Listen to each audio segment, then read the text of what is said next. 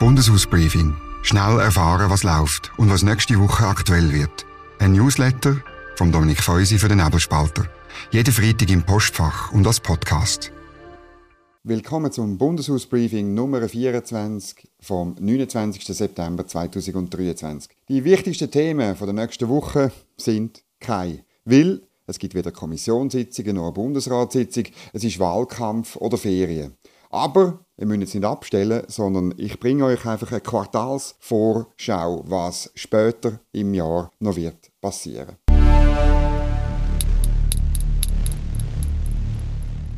Das gibt's reden.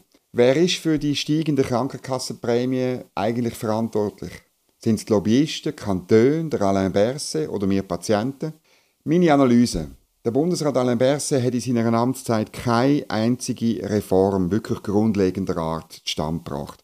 Das hat damit zu tun, weil seine Ideen sind meistens sehr SP-ideologisch daherkommen. Und das Parlament tickt halt anders. Die haben das in der Regel abgelehnt. Natürlich lobbyieren die Lobbyisten für ihre Interessen. Die Pharma für hohe Medikamentenpreise, die Leistungserbringer für hohe Tarife und alle gegen den Wettbewerb. Aber Lobbying funktioniert nur dann, wenn es sich auch lohnt, wenn ein Bereich komplett durchreguliert ist. Wer etwas gegen Lobbying hat, der soll deregulieren. Kantone haben als Spitalbesitzer, Spitalplaner, Spitalzahler und weitere Rollen ein riesen Durcheinander und Interessenkonflikt, der zu höheren Kosten führt. Und die Bürgerlichen im Parlament, die haben in den letzten zwölf Jahren nur gerade bei einem einzigen Projekt wirklich zusammengeschafft. Bei der einheitlichen Finanzierung von stationärer und ambulanter Versorgung, also beim Arzt und im Spital. Das zeigt, dass mit bürgerlicher Zusammenarbeit mehr möglich wäre, aber dass das viel selten passiert. Das Grundproblem bleibt, im Gesundheitswesen zahlen wir heute die erbrachten Leistungen statt die Wirkung von diesen Leistungen. Die Qualität spielt fast keine Rolle, obwohl das im Gesetz eigentlich vorgesehen ist. Wer das anpacken kann und anpacken will, der soll auf den Stuhl von Alain Berset hocken. Die Zeit drängt, sollte das äh, System vom regulierten Wettbewerb, das man 1996 eingeführt hat, weiterhin scheitern, wird die Einheitskasse nicht nur bei den ideologischen Befürwortern in der SP Anhänger finden.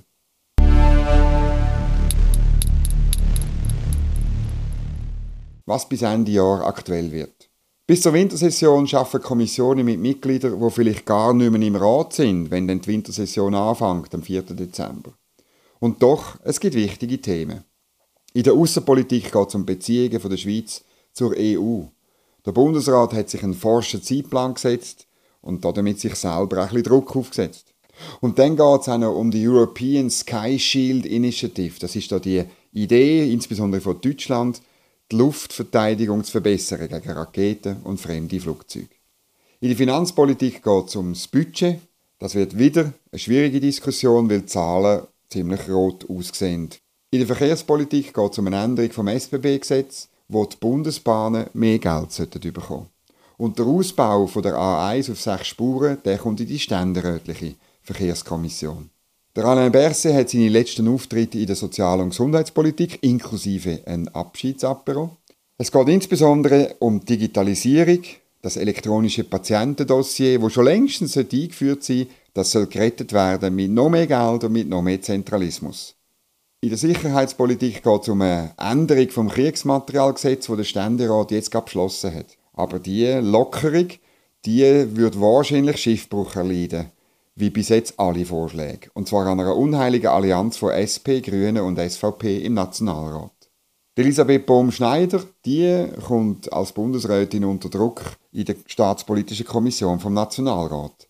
Hier geht es nämlich um Rückführungen von abgewiesenen Asylbewerbern nach Algerien, nach Eritrea, generell von Straftätern und, ganz ein heikles Thema, Tatsache, dass Italien das Dublin-Abkommen seit bald einem Jahr nicht mehr einhält. Das CO2-Gesetz kommt in die Umwelt- und Energiekommission vom Nationalrat. Der Ständerat hat die laufende Revision bereits abgeschwächt. Und dann geht es auch um den nächsten Beschleunigungserlass. Natürlich, weil die drei Serien Erlass, die man bis jetzt gemacht hat, halt immer noch nicht langen, um genug Solar- und Windenergie zu produzieren. In der Wirtschaftskommission vom Nationalrat gibt es einen linksgrünen Angriff auf die Unabhängigkeit der Nationalbank. Das Geldinstitut soll sich an Klimaziel ausrichten, mehr Frauen in Leitungsgremien wählen oder einfach zeitgemäß werden.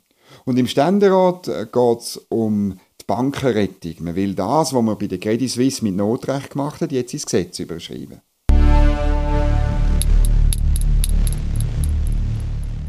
In Sachen Bundesratswahl wird es weiter Kandidaten geben, die antreten.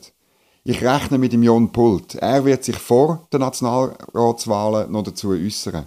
Er muss eigentlich antreten, weil in wenigen Jahren könnte ihm ein anderer Bündner vor der Sonne stehen. Dem Nationalratspräsident Martin Gandinas werden Ambitionen nachgesagt. Zum Beispiel, wenn Viola Amher zurücktritt. Mit den Kandidaturen von Roger Nordmann und dem Cedric Wermuth rechne ich erst nach den Wahlen. Mit dem Wermut nur dann, wenn seine Partei ein gutes Resultat anlegt. Beide wären dann sofort klare Favoriten und es gäbe ein interessantes Duell. Sollten beide verzichten, dann kommt es wahrscheinlich zum Duell Beat Jans gegen Jon Pult.